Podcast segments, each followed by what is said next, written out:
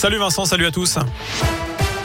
À 19h, un mot de vos conditions de circulation. Si vous êtes au nord-ouest de Lyon, sur la 89, vous circulez en direction de Clermont. Ces difficultés, eh bien, au niveau de l'Arbrel, juste après la sortie numéro 36, un accident s'est produit tout à l'heure. L'autoroute a rouvert désormais, mais c'est perturbé sur 3 km. Soyez donc attentifs.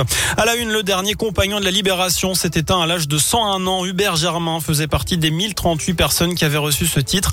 Emmanuel Macron présidera le 11 novembre la cérémonie d'inhumation qui se tiendra à l'Arc de Triomphe et au Mont Valérien.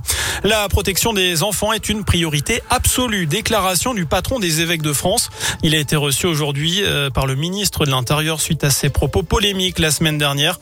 Euh, suite au rapport sur la pédocriminalité dans l'église catholique française, Éric de Moulin-Beaufort avait affirmé eh bien, que le secret de la confession était plus fort que les lois de la République.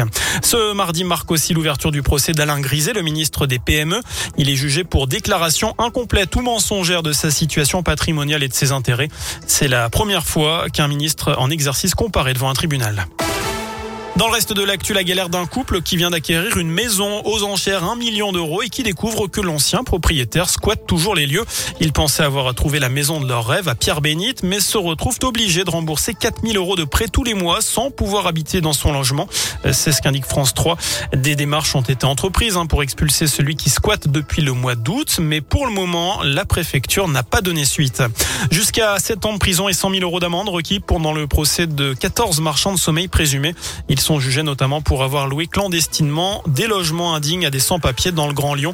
Les juges entendaient les plaidoiries de la défense cet après-midi. On conclut avec un mot de sport, du foot qui accueillera l'Euro 2028. On n'y est pas encore et pourtant l'UFA ouvre les candidatures.